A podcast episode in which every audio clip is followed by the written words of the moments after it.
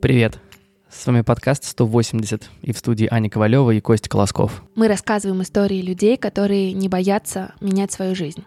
Эти истории вдохновляют нас, и я надеюсь, они будут интересны вам. Мы с Костей очень ценим обратную связь и будем супер благодарны, если вы запостите в сторис Инстаграма то, что вы слушаете наш подкаст. Чтобы я вас не потеряла и увидела ваши комментарии, а, отмечайте меня, Аня Ковалева, подписывайтесь и обязательно отмечайте наших гостей. Нам всем очень интересно, что вы думаете об этом выпуске. У нас сегодня образцово-показательный выпуск. В студии Storytel Аня взяла интервью у Петра Павловича, мясника нового поколения. В 34 года наш герой решился уйти после долгой работы в Рамблере в кулинарную школу Рагу. Там он познакомился с Иваном Шишкиным, известным поставщиком героев для нашего подкаста, чего только стоит интервью с Максом Летуновским.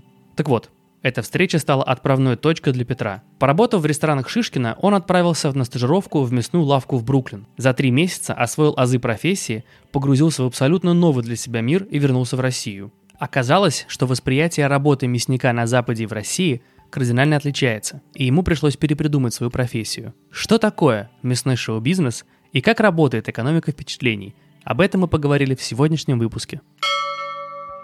Пример Петра прекрасно иллюстрирует возможности дополнительного образования. Мир очень сильно изменился, и складывается впечатление, что на одном высшем образовании всю жизнь не протянешь. Постоянно появляются новые профессии, требуются новые навыки, знания. Поэтому предлагаем обратить внимание на школу Skill Factory, спонсора сегодняшнего выпуска. В Skill Factory большой выбор курсов по трем направлениям – веб-разработка, управление продуктом и аналитика данных для маркетологов, руководителей и специалистов HR – Сотни практических упражнений, разбор реальных кейсов и готовое портфолио по итогам занятий. Все это станет прекрасным шагом к новой профессии. Чтобы шаг навстречу новым знаниям было сделать проще, по нашему промокоду 180 градусов вы получите скидку в 25% в декабре. Наш промокод не суммируется с другими акциями, но до 23 декабря на сайте Skill Factory действует большая распродажа, и скидки на курсы доходят аж до 40%. Все подробности и ссылка на Skill Factory в описании. А Аня сейчас расскажет, как один человек поменял свою жизнь. И в студии у меня Петя Павлович. Как он сам себя называет, мясник нового поколения или месье. Все так. Привет. Петь, привет.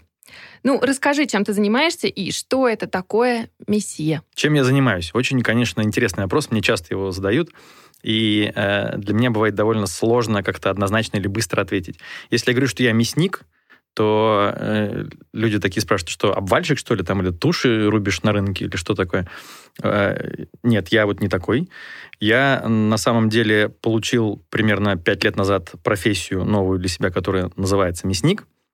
И получил я ее э, не просто так, а в Америке. То есть уехав на три аж месяца летом 2014 года в Бруклин э, и отстажировавшись там в небольшой ремесленной мясной лавке. То есть учился я там именно, что разделывать больших животных, но разделывать не так, как это принято у нас на рынках, там, топорами как-то там особенно неосмысленно, грязно и неаккуратно, а, а наоборот учился современному подходу, работать аккуратненько ножами, пилами и вообще очень вдумчиво и сознанием дела. Теперь, спустя пять лет, я понимаю, что я не просто мясник, и, и вообще говоря, я просто понял для себя, что зарабатывать там как-то деньги себе на жизнь э, только лишь разделывая животных было бы очень трудно, если не невозможно. Поэтому теперь я себя больше, наверное, вижу каким-то человеком, который проводит мероприятия, выступает, рассказывает про мясо. То есть, ну, наверное, в каком-то смысле просветитель, в каком-то смысле э, человек, который угощает людей э, каким-то интересным мясом, какими-то интересными деликатесами из мяса. И вообще говоря, можно сказать, да, что я, что я больше, ну, если так сказать, громко, наверное, шоумен, чем, чем просто мясник. Месье это... Такой ну, мясной шоу-бизнес. Да, мясной шоу-бизнес. А, и потом тоже попозже расскажу про свою мясную мастерскую. А, месье это просто, наверное, аллюзия там на какие-то вот э, французские названия, там со соусье, там, или, не знаю, там шелка... Шоколадье. Шоколадье, да. Вот, ну, конечно, сомелье. Вот, сейчас, кстати, даже есть такое понятие мясной сомелье. Но это не я, там есть, есть другой человек. Месье это просто смешно. А мясник нового поколения это, это просто чтобы э, дистанцироваться от тех мясников, которые вот... К, ну, слово мясник вообще имеет какую-то, как мне кажется, негативную какую-то такую коннотацию ну, есть сейчас, да. да, негативная. Да, что типа это какой-то такой вот суровый мужик какой-то страшный, не, что, что-то неприятное почему-то ассоциируется со словом мясник. Это, конечно, надо менять. Вот пока это не поменялось в голове людей, я называю себя мясник нового поколения. А как изменилась вообще профессия с годами? Ну, то, то есть, что это было раньше и что это такое сейчас? А когда раньше, потому что раньше тоже понятие растяжимое. Э, понятное дело, что там, там что-то происходило с мясом до революции, да, условно, там, если мы там то, что мы можем вспомнить. Конечно, всегда были какие-то люди, которые э, так иначе занимались мясом. Э, наверное, изначально это была профессия, когда человек не просто там, там этих животных как-то там, вот, то есть там тушу животных как-то разделывал. Конечно, он еще и наверняка какое-то отношение к выращиванию этих животных имел, наверное, сам их даже там и умерщвлял. И дальше, конечно же, превращал в, в какие-то кусочки, которые было удобно там купить на рынке или где-то еще. Вот. А то представление о профессии, которое существовало, наверное, в СССР, ну, наверное, это действительно такой суровый мужик с топором, который там рубит эти туши, там осколки летят во все стороны. Вот. А суровым взглядом. Суровым взглядом обязательно, обязательно в каком-то грязном, э, немытом таком... Испачканном фа- кровью. Испачканном кровью фартуке. Вот это все.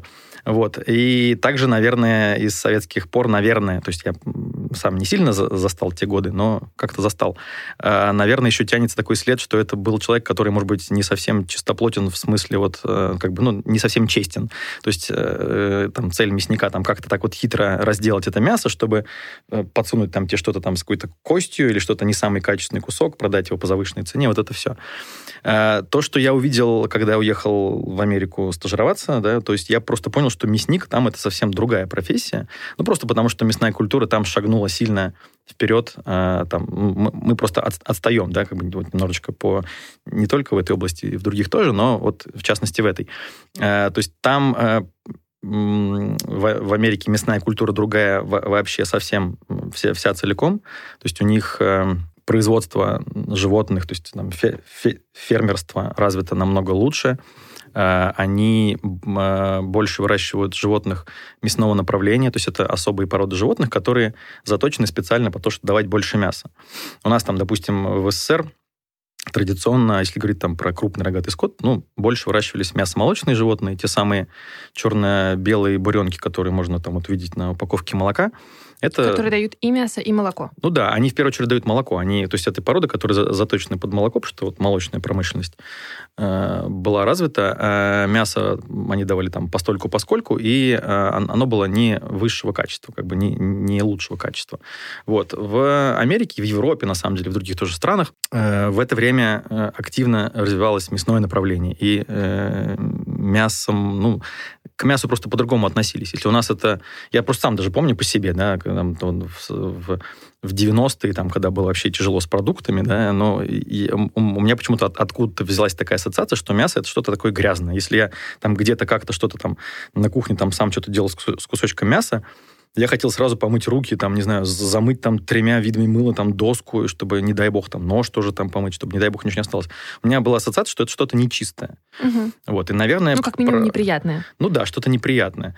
Теперь же я понимаю, что как бы что совсем это все не так, все, все, все, все наоборот. Сейчас я по-другому отношусь и рассказываю людям, что то есть уже в принципе как бы не, не нужно паровозы под, под, под откос пускать, потому что ну с тех пор, когда с мясом было все плохо, и сейчас даже у нас в России уже все, все, все лучше и лучше, ну как минимум в городах там или в Москве, в которой мы живем, мы, и как бы у нас есть роскошь, мы имеем доступ к очень хорошему мясу, даже местного производства. Вот.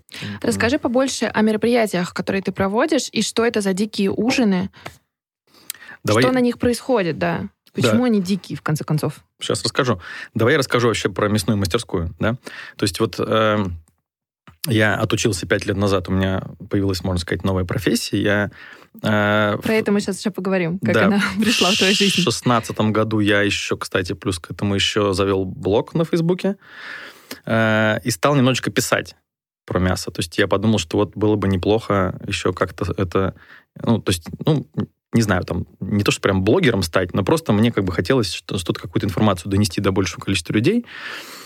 Вот. И, наверное, параллельно тоже немножечко и продвигать какой-то свой, может быть, там, бренд личный, да, что вот я есть такой Петя Мясник. Вот. И эм, после этого, э, ну, с течением времени, на самом деле, я пришел к своему собственному проекту, потому что я какое-то время долго работал с, в одном из заведений Москвы. Вот. А, но э, очень хорошо, что в конечном счете все пришло к тому, что я открыл э, как бы свое собственное место, потому что э, я понял, что только таким образом я могу делать то, что я хочу. Потому что э, сло, оказалось сложно найти людей, которые хотят того же, что хочу я. То есть все просто видят немножечко по-разному.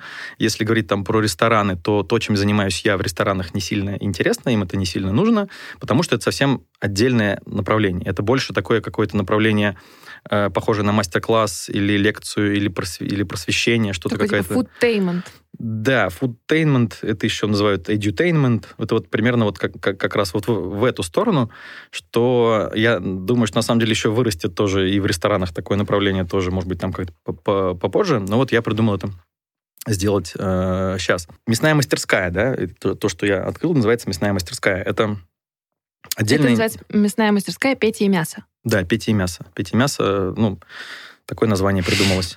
Ну, потому что зачем придумать какой-то какой новый еще бренд, когда понятно, что там я Петя, занимаюсь мясом, вот Петя, вот мясо. Все, все просто. Все понятно, да. Вот. Э, со, со мной сейчас еще работает помощник мой Витя, и поэтому, когда я в начале мероприятия говорю, вот у нас мастерская Петя и мясо, я Петя, и в этот момент все зрители такие говорят, а это что, мясо, что ли, показывают на Витю?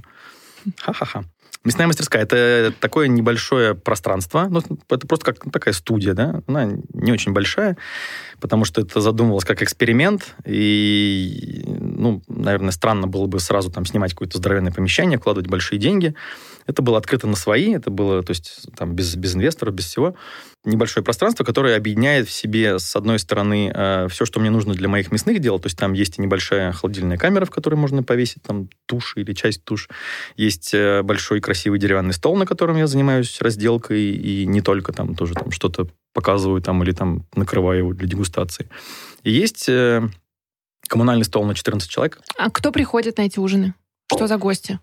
гости совершенно разные. То есть вообще я начал с того, что как раз год назад, осенью прошлой 2018 года я еще, ну, как бы нащупал формат и не знал, чего, как бы, куда, э, ну, как бы, что лучше пойдет. И я сделал несколько таких вот мастер-классов, когда я э, просто, ну, брал там, допустим, тушку барашка, Э, разделал ее там в течение там, пары часов и параллельно что-то рассказывая. И собирались просто люди, которым было интересно. То есть они просто, они фактически стояли вокруг стола просто и глазели, да, и вопросы задавали. А я при этом мастерски разделал барашка на все-все-все запчасти и показывал там, что вот из этого можно там готовить, и что вот на самом деле можно разделать его вот так вот, а не так, как это чаще можно увидеть на рынке. То есть там аккуратнее. Это просто люди, которые любили готовить, и это им это было просто, интересно. Да, которые интересуются просто, ну, ну, даже не то, что готовить, им просто интересно, там, откуда что берется, да, вот угу. просто какой-то новый, э, новые знания, которые... Врачи, студенты. Нет, нет, кстати, не врачи, не студенты. Ну, э, нет никакого никакой характеристики этих людей, которые там, типа, там строго там э, мужчины там, типа, вот 30-40. Нет такого. Они, они все абсолютно разные. То есть там приходили там какие-то мои бывшие коллеги, там, с, которые, с которыми я работал еще давно, когда был айтишником. Вот. Э, разные. А, а потом случился такой небольшой переломный момент, когда я, э, я, я всю дорогу искал поставщика, который мне смог бы привести э, хорошую, настоящую мясную полутушу быка, что бык это прям там самая такая крупная форма для мясника, сам, самая интересная. Там больше всего можно показать свое мастерство. я как раз в ноябре такого поставщика нашел, и вот начиная с декабря э, тоже прошлого года э, начал делать такую школу мясников. То, что называется школа мясников. У меня теперь это уже вот уже э, как раз сейчас вот ровно э, в, в эти числа годовщина, и сейчас как раз идет э, очередная такая школа. Э, это такой уже более продленный формат, четырехдневный, когда я э, договариваюсь... Такая продвинутая да, школа. Да, там уже прямо это hands-on, то, что называется. То есть я беру трех учеников, и в течение четырех дней мы разделываем полутушу бычка. Полутуша угу. бычка – это много мяса. Это там 200 килограмм примерно мяса. Прям дофига. Вот. А туша делится на такие четыре логические части заранее. И вот каждая часть, э, каждой части посвящен один день.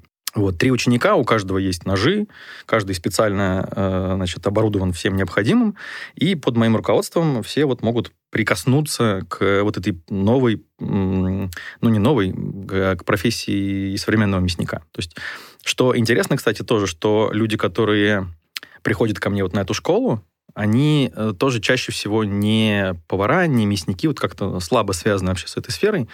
Это люди, которым просто интересно. Угу. То есть это хобби такое? Ну, как новое увлечение, чем-то интересным позаниматься в свободное от работы время? Да, это как э, такой, ну, мастер-класс вот с погружением, да, вот непосредственно в это. То есть, понятное дело, что за 4 дня научиться это делать самому невозможно. Я там учился три месяца, да и то, это не то, что я прям всему научился за три месяца. Это я, ну, условно, там получил какой-то навык за, за это время, такой достаточно хороший.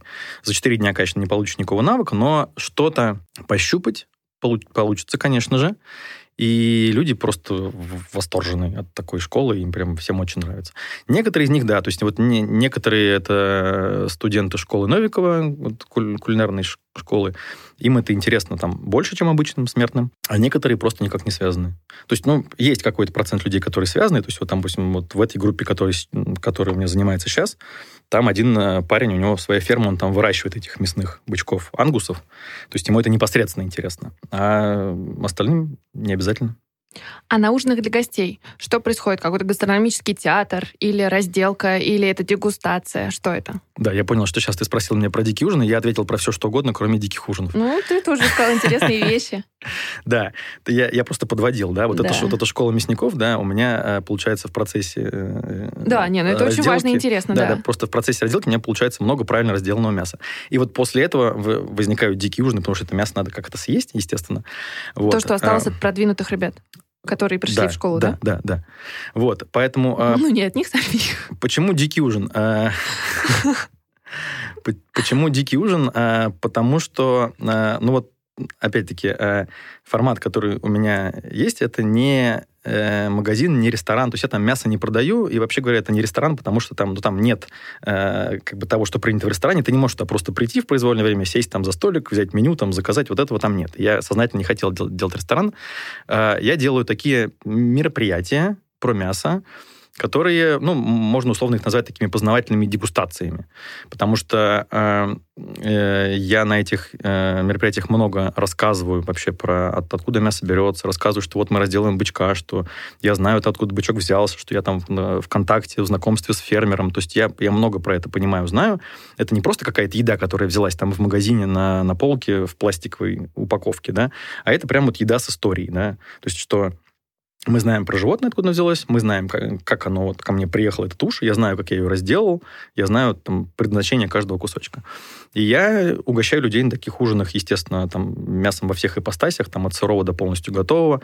Сам делаю деликатесы различные мясные, там, розбив, пастрами, говяжий бекон, черта лысого, очень много всего. И, ну, слово «дикий», оно приклеилось, потому что надо было как-то а, отличить эти, эти ужины, там, условно, от, от ужина в ресторане, да. Дикость в том, что все максимально просто. То есть нет никаких там усложненных там подач. Всегда фокус только на мясе, потому что Идея здесь э, в мастерской как раз показать, что мясо само по себе, если оно по себе, само по себе вкусное, то не нужно с ним как-то особенно долго там работать, над ним как-то шаманить, чтобы его съесть. Вот самый, самый яркий пример – это тартар. Да, это вот когда, э, то есть блюдо из сырого мяса, почти во всех ресторанах Москвы и вообще в, в прочих ресторанах, в которых я там бывал у нас, э, мясо всегда очень сильно маскируется чем-то лишним. Там замешивается много разных соусами, соусов, да, да, там соусами, майонезами, что только не, не добавляют. В итоге ты ешь, ты чувствуешь, ну, то есть это какая-то такая съедобная субстанция, порой даже очень вкусная, там, особенно когда там добавляют трюфельное масло или там мусс из пармезана, потому что это сам, сами по себе вкусные вещи, да. Но мясо здесь при чем? Mm-hmm. Вот, поэтому э, у меня тартар, я называю его честным, потому что он Э, ну, то есть там самое главное это мясо. Там, там мясо и минимум ингредиентов, которые нужны только, чтобы слегка-слегка там как-то оттенить его там, вкус, там добавить там нотку солености, нотку там э, остроты и кислоты. Все. А, а, а, а главным э, действующим лицом, конечно же, является мясо. И вот так во всем. Вот, поэтому дикие, ну, не знаю, просто тоже так осталось для красоты. Они не то, что прям дикие, там, конечно, там люди в шкурах там не ходят, и без палок, без топоров, все, как бы все, все, все чинно, все. Насколько я поняла, ты в профессии 5 лет. Ну, можно так сказать, да. А сколько тебе лет сейчас? 40. Что произошло в 35 лет? Ну, И даже... что ты делал до этого? даже в 34, да. До этого я долго-долго-долго, ну, условно, был айтишником, то есть работал в IT-компании, в компании Рамблер, начиная с 2001 года. То есть, Ого. ну, давно, да. Достаточно долго, да. Вот. И, э, ну, я, я, на самом деле, можно сказать, в каком-то смысле тормоз, потому что можно было, наверное, что-то попробовать поделать еще и раньше, но вот я продержался в компании 13 лет, потому что, ну, просто потому что э, довольно ленив, и потому что, ну, работать в IT в начале 2000-х годов было, было очень комфортно. Ну да, ну и сейчас достаточно комфортно. И сейчас тоже, конечно, комфортно, потому что мы вот видим тут Яндекс рядышком. Да. Я как э, в прошлом человека с индексовым опытом могу сказать, что в компании до сих пор очень комфортно. Да. И это, кстати, э, с одной стороны круто, а с другой стороны очень сильно расслабляет. И иногда ты оказываешься в таком инертном состоянии, потому что ты вроде бы что-то хочешь поменять, но что-то как-то неохота, и, может быть, не стоит. Да, да, вот у меня было ровно то же самое. Причем я помню, что у меня было несколько порывов еще и как бы раньше, до, до этого моего 13-летнего э, срока в компании. Но как-то вот не хватало вот немножечко вот смелости, да, чтобы что-то поменять. А, а было ощущение какого-то внутреннего дискомфорта, что-то хотелось, или из разряда, ну, нормально и так? Ну, скорее, что-то не хотелось. То есть я понимал, что я на, не на своем месте нахожусь. То есть я оказался в IT тоже, вот, вот если там совсем уж давно, там вот э, в, в начале 2000-х, в конце 90-х даже я стал этим заниматься, оказался скорее на волне просто того, что все мои друзья, там, ну, одноклассники там по школе, просто все, все, все занимались так или иначе как-то вот компьютерами. Я тоже вроде этому учился. Но я а понимал... ты вообще на что изначально хотел идти учиться? Ну, э, хотел. Да, именно хотел. Я ярко помню, что у меня, э, ну, то есть я учился в математической школе, и там как бы с уклоном в математику, и там в компьютеры так или иначе это было, но я помню совершенно ярко, что в конце, ну, в последнем классе я, я, я думал, блин, вот идти дальше как-то вот по вот этой вот математической, технической... Да, ну, программирование, э, вот да, эти все дела. Программирование да. или идти заниматься музыкой. Вот у меня было прямо, прямо вот развилка. И тогда Музыкой у меня... в качестве э, кого? Музыкой в качестве кого-нибудь. То есть мне просто нравилась музыка, я что-то там пытался там как-то сам музицировать. Скорее в качестве э, что, что, что-то больше в сторону звукозаписи и, и сочинения музыки, вот в эту сторону. То есть не, не рок-иконы, конечно, я а зря. не такой. Все предпосылки есть? Какие? А? Ну, желание как бы вести, мне кажется, какой-то вайб толпы. И... Но это уже позже появилось, тогда-то не было. То есть я, я всегда был очень скромный. Ну и сейчас тоже, конечно. Вот, э, поэтому, то есть, вот, тогда, я помню, было прям явное такое желание, а, а, а не пойти или заниматься музыкой, но просто тогда мне просто бы, мне, мне, меня бы никто не поддержал, да. Вроде как все вокруг там программисты и технари, поэтому, ну, как бы, естественно, совершенно путь вот там пойти там в вуз, который этому учит, и тогда это было как раз на подъеме, и тогда как раз да. спустя несколько лет там интернет взорвал там все вокруг. То есть, в принципе, я оказался как бы вот в этой струе, как раз вот если уже заниматься интернетом, надо было начинать заниматься интернетом как раз в конце 90-х, что mm-hmm. тогда... Ну, пионеры Рунета как раз именно тогда да, были, да, да, как раз пионеры Рунета тогда все, все, все и были. Вот. И ты э, закрыл вот это желание заниматься музыкой и пошел как бы по да. пути, хороший вуз, стабильная работа. Я музыкой занимался как бы сам по себе, что-то там в стол, да, что-то там делал. Вот. Э, но на самом деле сейчас я понимаю, что никаких ограничений в жизни нет, и если ты там что-то не сделал там 20 лет назад, не говорит о том, что это не сделаешь никогда. И звезды сложились так, что ты пошел на программирование и оказался в IT. Оказался в IT, да. То есть меня просто, можно сказать, течение несло. А, ну, не такое плохое течение, а, Ну, в принципе, неплохое, да. Ну, то есть там и как бы и деньги там хорошие, и все, и, и, и комфортно было работать. Вот. Эм, а Х... чем ты занимался? Ну, я, я начинал, был веб-программистом, то есть писал сайтики всякие, угу. делал. Потом постепенно стал уже там руководить отделом, а потом стал проект-менеджером. И вот заканчивал э, в 2013 году в роли там проект-менеджера главной страницы Рамблера. Угу. Сейчас, конечно, это звучит так себе. Ну, и тогда тоже звучало не очень, но тем не менее. А у тебя было много подчиненных? Нет, немного, ну, какое-то там количество было, да. Но я всю дорогу понимал, что это не мое. То есть, ну, правда, то есть я, я, я стеснялся признаться кому-то еще, то есть ну, коллегам, понятное дело, было бы странно говорить, типа, что я, знаете, я что-то не на своем месте, там, типа, ну, получаю да. денег Возможно, больше вас. занимаю не вашим, да, да не может свое быть, место. Может быть, занимаю не свое место, типа, ну, это странно было бы.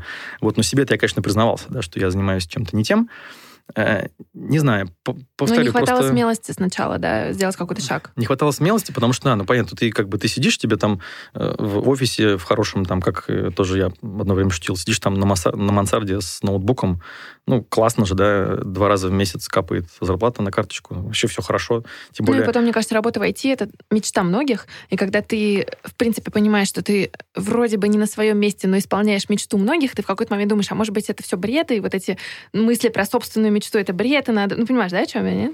Ну, сейчас, не да, сейчас, да, тогда нет, тогда не было. То есть э, тогда я вообще не, не помню, там, мечтал я о чем-то или нет, но, то есть... Ну, как-то плыл на волне. Да, российского интернета. Да, российского интернета, причем до, там, до, до 2014 года, там, до изменений курсов э, мировых валют, это было, конечно, все еще вообще просто супер шикарно, потому что, ну, ну, ты, наверное, помнишь тоже, да, то есть как бы на те деньги, которые зарабатывали тогда, можно было вообще там беспрепятственно, там, когда хочешь там путешествовать там, по Европе, ты себя чувствовал вообще расслабленно, там, все прекрасно.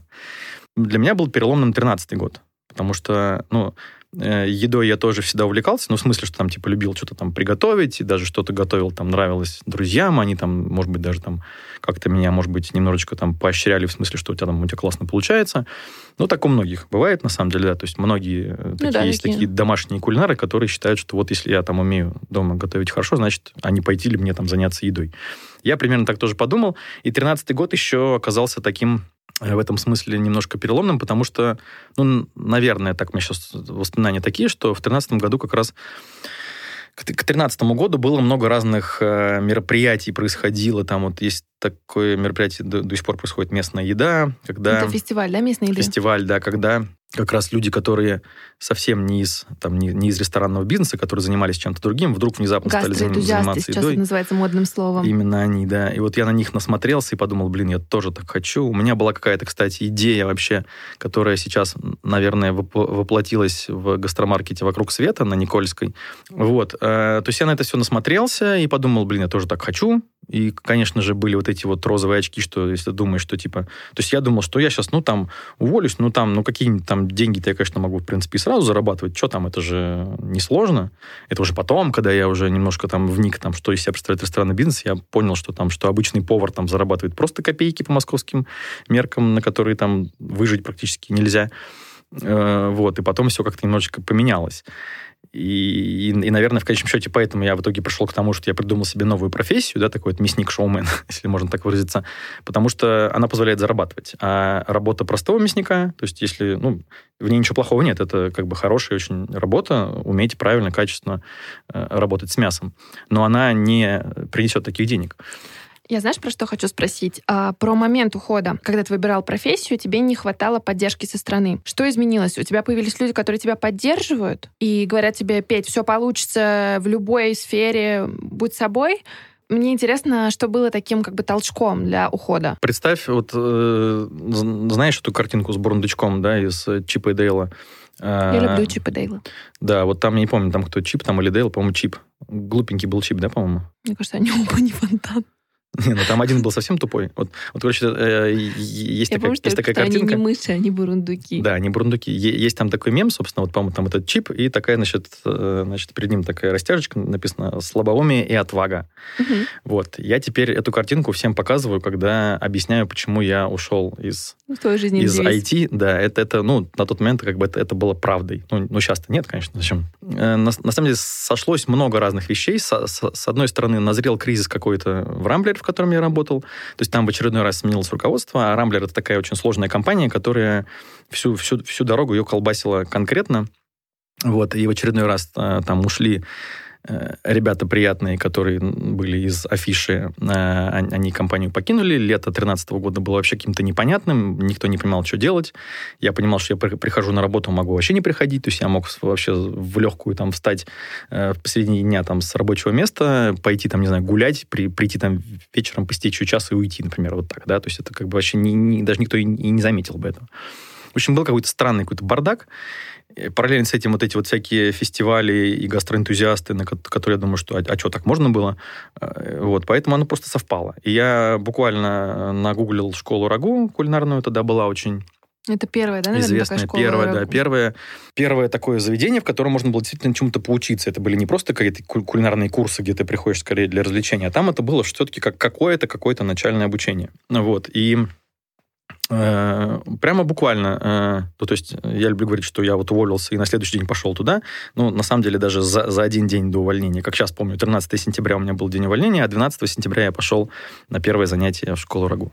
И новая жизнь началась. Да, и новая жизнь началась, и было и интересно, и страшно, и, и все вместе, но, тем не менее, она началась. И... и ты хотел просто войти в эту гастротусовку и что-то там поделать, так? Не было четкого понимания. Я хочу быть там, не знаю, сомелье, я хочу быть шоколадье, я хочу быть месье. Ну, Да. этого не было просто. Да, четкого понимания не было. Ну, на- наверное, как и у всех этих гастроэнтузиастов, была какая-то такая где-то зияющая там на горизонте мечта открыть свое заведение, там, условно, стать там ресторатором, да. Вот. Э, Ну, скорее всего, да. То есть, но, но, но четкого плана не было. То есть у меня был какой-то э, запас денег, который мне позволил э, долгое время не зарабатывать и заниматься там чем-нибудь. А друзья Ам, удивились, когда ты такое решение принял? Ну, в общем, да, да. Причем и- и- я Ну, же... ты же говоришь, что ты особо никому не рассказывал, да, что ты чувствуешь себя не на том месте. Ну, то есть ты не делился внутренними переживаниями особо. Не, ну в то, в то время многие ув- ув- увольнялись из Рамблера, но переходили в другие IT-компании, со- в соседние, да. И я даже, кстати, тоже, видимо, как-то, чтобы, не знаю, там уж, чтобы какую-то галочку там внутри себя поставить, что я, я попытался, я сходил на собеседование в Яндекс, и даже там где-то в какой-то отдел даже я его прошел, но э, отклонил предложение и сказал, нет, я все-таки пойду туда. Вот Ну, так вот. ну, да, ко- конечно, многих это удивило, да. То есть, потому что, ну, поскольку я ну, действительно ну, на тот момент львиную долю жизни, да, проработал в IT, да. Ну, и тем более достаточно компании. успешно. Ну, успешность там странная, но ладно, не так важно. Вот. э, Но, но- Успех вообще понятие растяжимое. да. Но это было, правда, удивительно, конечно, и для меня тоже. Вот. Но А что чувствовал, помнишь? Когда вот все, все Ну, когда все это случается, когда ты идешь в школу РАГУ, понимаешь, что ты подписываешь заявление об увольнении. Все-таки ты взрослым человеком это уже делал. Это не то, чтобы, знаешь, ты в 21 а, там пробуешь разную работу. Взрослый тоже понятие относительное. Я, я, наверное, не в том смысле взро- взрослый. А, поясню, потому что а, одним из, наверное, тоже важнейших моментов, почему я смог это сделать, было отсутствие каких-то у меня обязательств там перед кем-либо. У меня не было ни семьи, там, ни ипотеки, ни- ничего, да. То есть, е- е- если бы у меня это было, там, дети, например, наверное, я бы, ну, не решился. Я Ну думаю, да. Скорее всего. Вот. Но поскольку не было этого ничего, и опять-таки напоминаю про Бурундучка, да, э, то это было сделать довольно легко. И что потом? Я так понимаю, что ты познакомился с Иваном Шишкиным и оказался во всей этой империи деликатеса на юности. Да, да. э, То есть самое важное, что мне дала школа РАГО, это даже не то, что там научился там что-то там, э, условно, лук шинковать там. Ну, это за, за два месяца тоже мало чему можно научиться, на самом деле. Ну, какие-то там, не знаю, как-то что-то там научился держать нож или что-то, может быть. А самое важное, это были знакомства. То есть я помню, что как раз там мне посоветовали, что вот, а, когда я тоже задался вопросом, а что дальше-то делать? То есть, ну, отучился. Ну, пон- ну, было понятно, что дальше надо идти, видимо, постажироваться в какой-то ресторан, Мгм. естественным, логичным шагом было. Вот, я написал э, паре шефов, которыми я думал, мне было бы интересно. В итоге, да, вот э, остался с Шишкиным на долгое время после этого. Я читала, что Шишкину особенно нравилось брать людей, которые никогда не работали на кухне, и вообще ему нравилась сама идея брать человека из другой среды. Ну да, ну, ну он и сам такой, поэтому, да. То есть это просто продолжение своей истории. Да, ну в каком-то смысле, да, это продолжение своей истории, и это а, как бы осознанное желание брать людей, которых не нужно переучивать вот из какого-то там, из э, кулинарного техникума, да, там условно из какой-то там старой советской школы, а просто которых можно с чистого листа чему-то научить. Это, в принципе, правильный подход. Твоя история с мясом уже тогда присутствовала в твоей жизни? Нет, тогда она не присутствовала. Я про мясо тогда То есть ты просто был не думал. поваром? Ну, я, я даже не был поваром, я просто пришел там что-то поделать на кухне. То есть, на самом деле, по, было- по мне было понятно, что я поваром, прям поваром не стану, потому что я, ну, я как бы был немножко постарше тех ребят, которые тоже приходили там постаж- постажироваться. Ну, мне это было даже не так интересно. Мне было интересно, наверное, что-то какое-то изучать, там что-то э, свя- связанное с едой с научной точки зрения, поэтому я штудировал там книги разные ин- интересные, вот деликатесные они были, э, про еду, э, про научный подход к еде, да, вот, вот что-то вот этим я там занимался, ну, попутно что-то там где-то руками делал, но не так много. А сколько ты про пробыл, получается, поваром? И, ну, точнее, не поваром, а, я не знаю, как правильно назвать то, чем ты занимался? Да я не понимаю, как это правильно назвать, потому что, потому что я э, в, до того, как я поехал э, в Америку учиться, то есть это полгода, я просто, просто стажировался, что-то делал на кухне, где-то что-то помогал, где-то какие-то книжки читал. Ну, то есть такой был, типа, интересующийся, да, можно сказать. Энтузиаст. энтузиаст, да.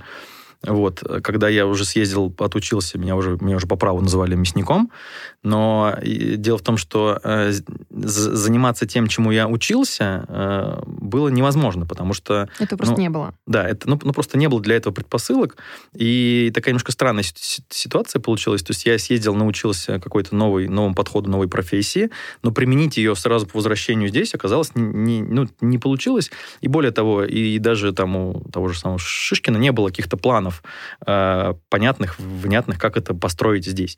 То есть я-то на самом деле мечтал о чем-то таком, что я, к чему я в итоге потом сам пришел. То есть вот эта мясная мастерская, это первый шаг в ту сторону, как раз, э, как я вижу, это дело нужно развивать. Но там были взгляды другие, да, то есть поэтому я э, занимался в юности уже туда открывшийся в начале 15 года, тем, что делал разные мясные деликатесы, и где-то немножечко эпизодически что-то вот делал с, с крупной формой, там, то есть что-то там иногда получалось там разделать, где-то что-то куда-то ездил, кого-то там а, обучить, поконсультировать. А потом, когда начал блог писать, еще и стал еще и писателем. Ну, то есть мне последний, собственно, там год-два в юности было очень скучно, потому что мне там было нечего делать. Вот, то есть как бы... Я, И ты я, искал, где применить себя? Я, на самом деле, набирался смелости, потому что здесь возникает еще другой момент. Если там, отработав 13 лет на тепленьком местечке при хорошей зарплате, ты решаешься на то, чтобы это все бросить, да, прекратить и броситься с, в, с головой в омут, то, то здесь была другая ситуация. Мне, мне нужно было перебороть в себе комплекс самозванца, потому что я научился какой-то новой совершенно профессии. Я понимаю, что я даже чисто технически, конечно же, не соответствует там тем мясникам, которые работают на мясокомбинатах, там, да, да, да, даже у нас они есть, конечно, люди технически, ну, как сказать, ну, просто даже по скорости работы они там мне, конечно, превосходят многократно, просто потому, что они этим занимаются всю, всю жизнь.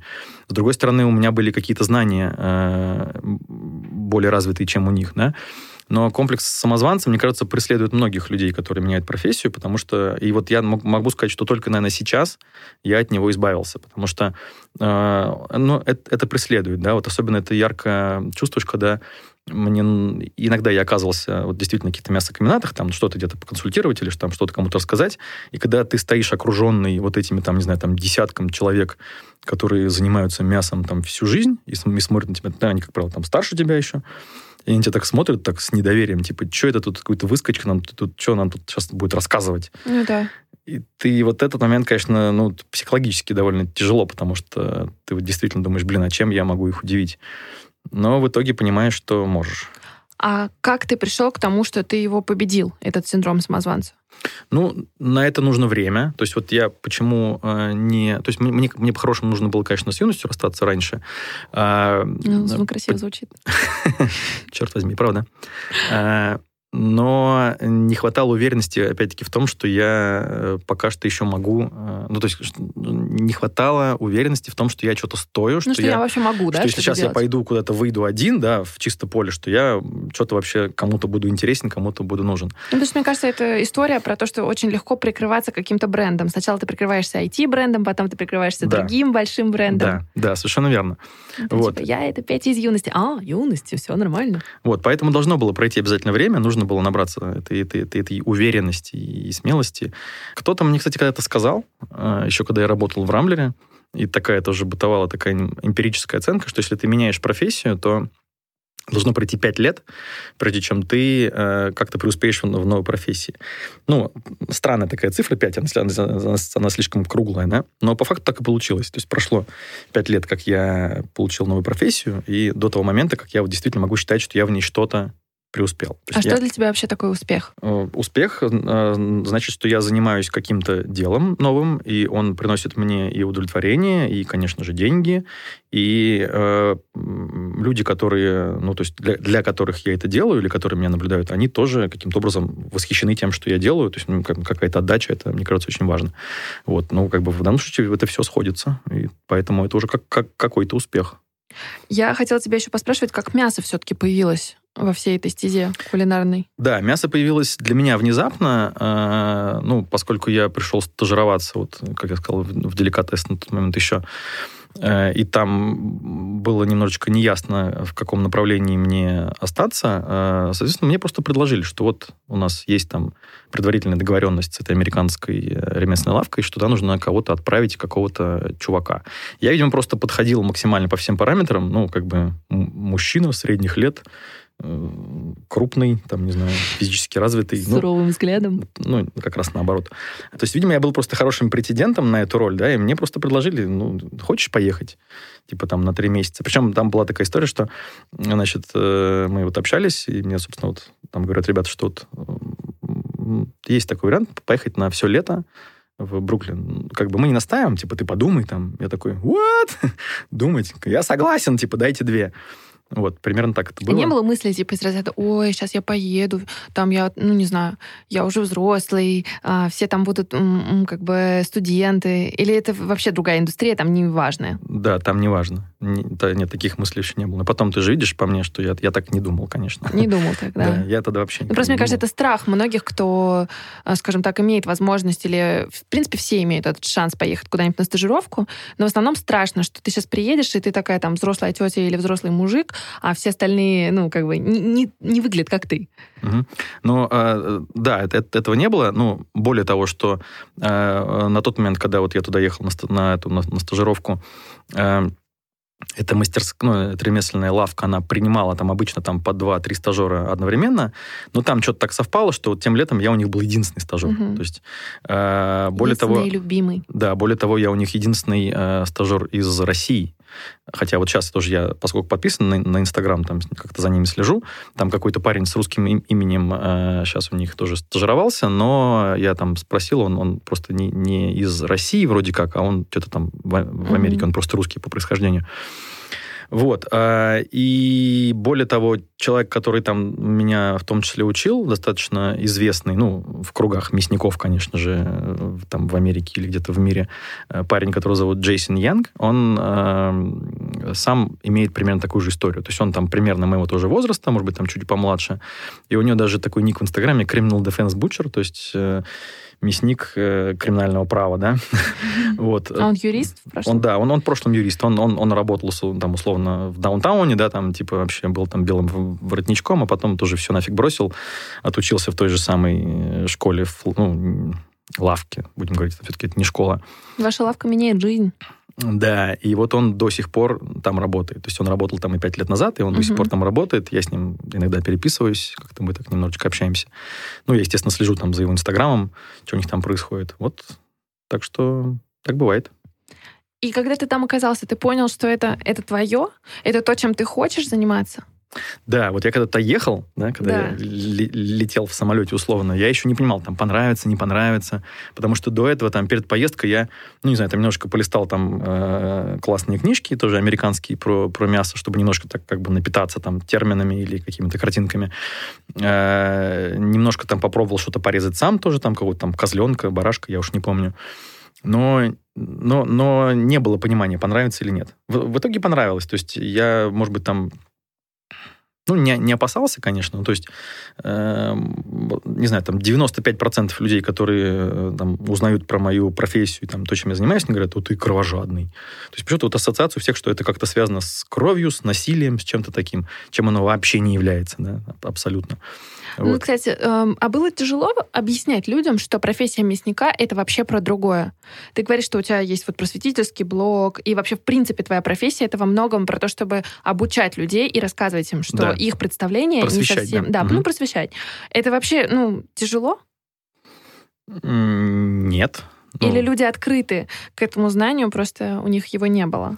Ну, все, все разные. То есть бывают, то есть иногда, когда люди не приходят ко мне специально, если, допустим, я где-то выступаю на какой-то площадке, и там просто случайные прохожие, которые подходят и там что-то спрашивают. Вот если человека прям надо переубеждать, то видно, что многие не хотят вообще ничего слушать. То есть такие как бы зашоренные. То есть типа, не-не-не, мы ничего не хотим слышать, это все дрянь, там типа не, не, не рассказывайте, вы меня обманываете. Такие бывают. Ну, как бы, ну и, и бог с ними. А те, которые приходят ко мне сознательно, с, с ними очень легко, потому что они, ну, очень легко впитывают новую информацию. Потом я же не просто говорю, типа, вот оно вот так. Я же всегда э, пытаюсь объяснить, а почему так? А многие мифы там о, о мясе, в частности, я развенчиваю там на своих лекциях, выступлениях. Вот. А какие мифы о мясе есть? Я могу их пока просто, ну, вскользь прочитать, да, если интересно, могу потом там остановиться Давай. на более подробно. Значит, первый миф, что мясо нужно обязательно помыть перед тем, как с ним что-то делать, готовить или что-то еще. Второй момент – это то, что сырое ни в коем случае нельзя есть, сырое мясо. Третий миф – это то, что парное мясо самое классное. Четвертый э, то, что чем моложе животное, тем лучше. Там, то есть угу. телятина, ягнятина вкуснее, чем баранина и говядина. А дальше то, что жир вреден, что жирное фу-фу-фу, что нельзя. Вот. Шестой очень распространенный миф для любителей стейков, что когда ты обжариваешь стейк, ты якобы запечатываешь соки внутри. То есть обжарка производится для того, чтобы вот якобы потом сок не вытекал. Очень распространенный миф. Ну и седьмой миф, наверное, то, что вот э, в мясе кровь. Если ты, допустим, там не прожаренное мясо съешь, то ты ешь кровь там какую-то. Не, я очень люблю с кровью. Мне да, про ну... жир интересно, почему это полезно?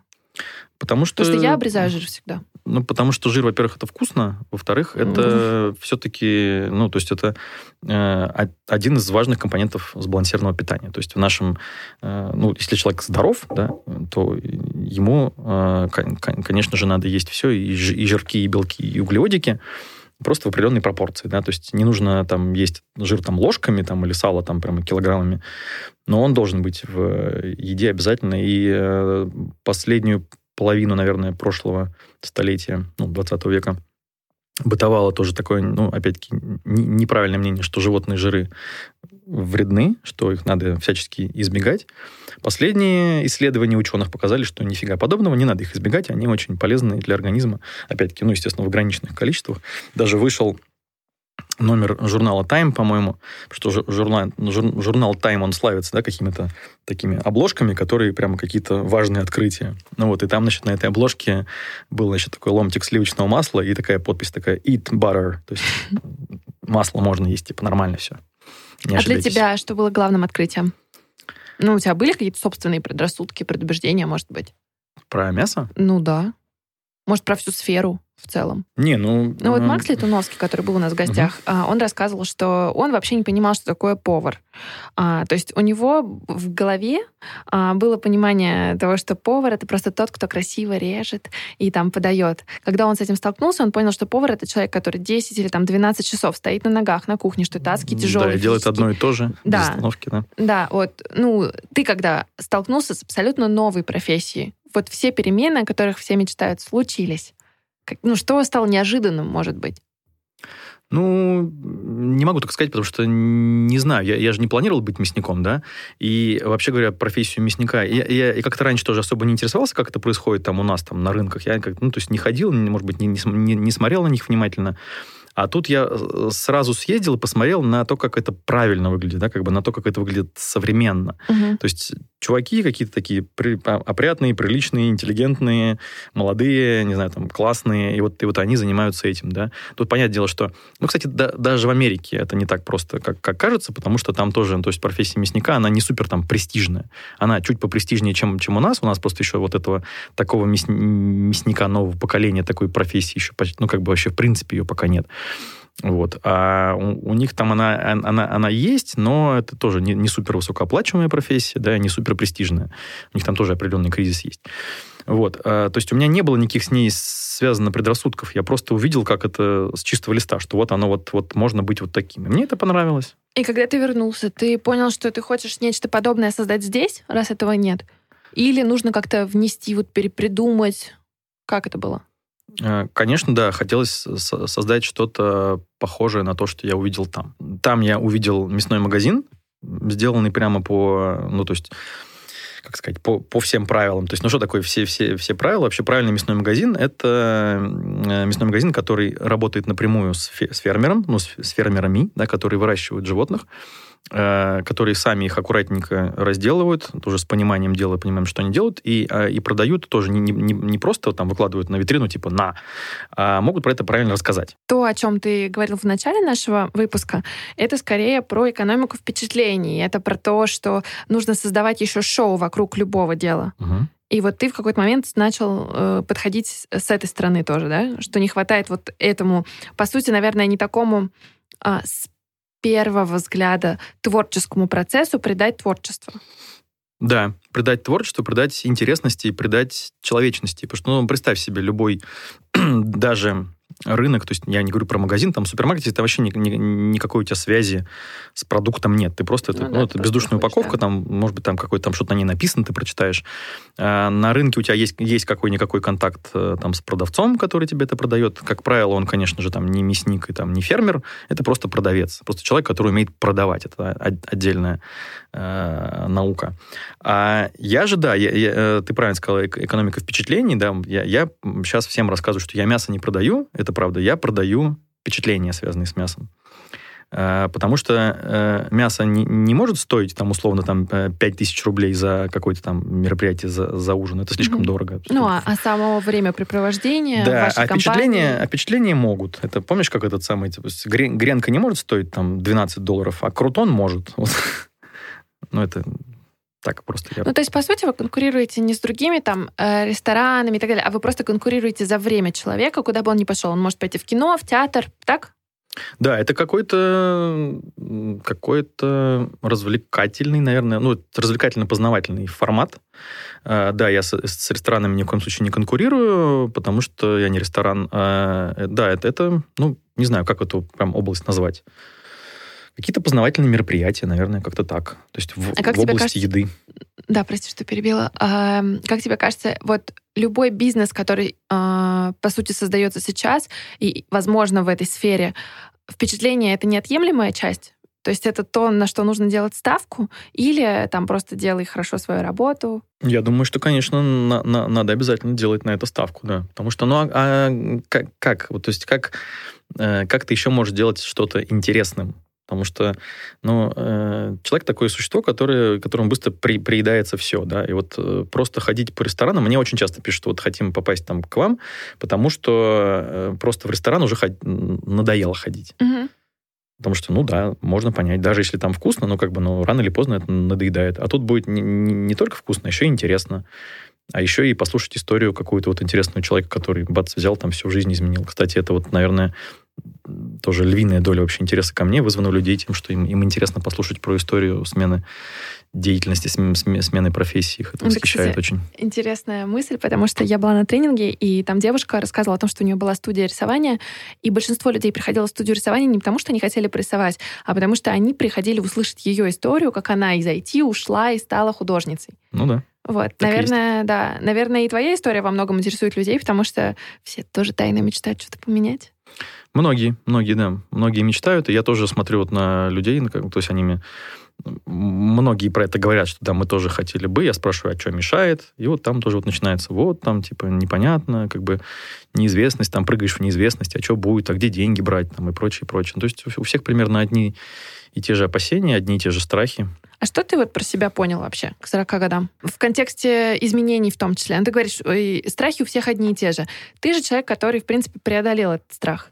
Ну, ты знаешь, у меня, наверное, такой не, не совсем релевантный пример, потому что мне это далось все-таки довольно легко. Вот я тебе рассказывал давно про девочку Машу, которая учится на, на, на врача сейчас. Вот, вот ей действительно сложно этот, этот э, изменение сделать в жизни, потому что, ну, правда, это прям это очень сложная область, там, стать врачом. Э, мне же просто с хорошим там запасом денег уйти с работы, начать заниматься чем-то с едой, плавненько, там, не напряжненько, э, потом поехать на три месяца учиться в Америку. Ну, то есть это, ну, как бы я со своей колокольни это не вижу каким-то подвигом. Ну, есть, Возможно, словами... я принижаю свои угу. заслуги. Может быть, все-таки что-то я сделал, да, но, но не знаю, но мне, но мне не было прям... Я, я не, не испытывал какие-то адские лишения или что-то еще. Ну, то есть, другими словами, изменение это не так сложно, как кажется. Да. Ты но... же 13 лет все-таки не решался? А да, потом бац. Да, 13 лет не решался. Да, изменения, в принципе, не так сложно, но опять-таки, но это как, знаешь, это парадокс выжившего летчика. То есть это сейчас вот с моей колокольни сейчас это, это выглядит так, потому что у меня получилось. А, наверное, много людей, которые э, прыгнули, и не получилось. Хотя, не знаю, статистики у меня нет. Может быть, все, все, все-таки любой, кто Э, как-то уверенно что-то делает, но если, ну, как бы, если человек как бы, то есть, включает здравый смысл, да, то, то понятно, если там ты э, выбрал какую-то область, в которой потенциально там можно там что-то заработать, что-то сделать, то, наверное, все у тебя получится. Вот. С другой стороны, я же тоже говорю, что я не просто выбрал какую-то область. Если я стал мясником, я, что, я сейчас на рынке бы работал, ну, наверное, я бы себя не очень хорошо чувствовал. Ну, ты, по сути, придумал эту область. Я придумал себе новую, да, новые Просто занятия. даже в Штатах там этого не было, судя по тому, что ты рассказываешь. Это все равно не было связано с дикими ужинами, людьми, которые приходят. Ну, они делают те, те же самые флейшерс, да, вот, собственно, лавка называлась, называется флейшерс, в которой я стажировался. Они делают мастер-классы, но которые больше как раз как демонстрационные. То есть там, угу. ну, хотя нет, есть и демонстрационные, есть и там, где можно тоже взять нож в руки и порезать там эту свинюшку, и еще там сделать колбаски там какие-то из нее. Э, но в формате, да, каких-то вот, э, как я тоже писал вот э, Джейсону последнюю переписку, что типа я открыл типа Butchery School и Event Space. То есть у меня вот есть как бы школа мясников и вот пространство для мероприятий. Вот именно в таком формате, когда оно две эти вещи вместе, ну, наверное, нет. Я, я, я просто не знаю, может быть, и есть. Я, я просто не слышал про такие штуки. Ты сейчас чувствуешь себя на своем месте? Да. Я просто э, пытаюсь подвести разными способами к финальному вопросу и э, как бы рассказывая о наших слушателях, которые, э, возможно, нас сейчас слушают, тоже мечтают что-то поменять, возможно, тоже работают в IT или на других прекрасных работах, но чувствуют себя не там, где они, ну, должны, наверное, быть. Вот ты как э, человек, э, который, э, да, как выживший летчик, можешь что-то посоветовать с точки зрения своего опыта э, тем людям, кто сомневается? Я могу им посоветовать не, не сомневаться. Ну, просто делать, и конечно, есть еще какие-то лайфхаки? Конечно. Вот э, меня тоже вот Раньше такие громкие высказывания просто берись и делай. Я думал, да, типа... Just ну, do it. Да, right. я, я, я думал, что это, блин, какое-то вообще какой-то... Это, это слишком романтично, что ты берись и делай. Вот есть же только препятствий. Как, как ни странно, по факту оно так и работает. Правда, берись и делай. А препятствия что, мы сами себе придумаем? Ну, и, и сами, и бывает что-то как бы от нас независящее. То есть, ну, естественно, и то, и то. И вот э, тоже хочу сказать важную вещь, что когда я работал в IT, и там я вообще-то, в принципе, не очень много о чем-то рассказывал. Это сейчас сейчас у меня такая, ну, достаточно складная речь, тогда я не мог долго о чем-то рассказывать. У меня не было какой-то темы, которая меня интересовала настолько, что я могу прям много долго об этом говорить. Когда э, теперь же я провожу мероприятия свои про мясо, я порой не могу за заткнуться, потому что я прям, я прям очень много, очень увлеченно об этом рассказываю. Это И... вопрос э, предмета или это навык? Ну, э, это, это я к тому, что меня просто эта тема захватывает и интересует, да. Несмотря на то, что я сам небольшой фанат там мяса есть, да, только я, конечно, его ем. Ты там. веган? Нет, я не. Было бы красиво. Было бы, да, было бы классно, но, увы. Э, нет, я просто его не очень много и не очень часто ем, э, но все, что связано именно вот с приготовлением, с разделкой, там, с рассказом о мясе, это меня очень сильно, конечно, увлекает. Ну, круто. Да? Мне кажется, да, можно на этой позитивной ноте заканчивать. Спасибо тебе огромное. Спасибо тебе. Вот, я надеюсь, тебе было интересно, и вам было интересно, дорогие слушатели. Супер. Пока-пока. Спасибо.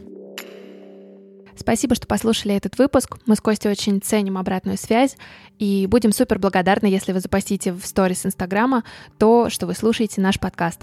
Чтобы я вас не потеряла и увидела ваши комментарии, а, отмечайте меня, Аня Ковалева, подписывайтесь и обязательно отмечайте наших гостей.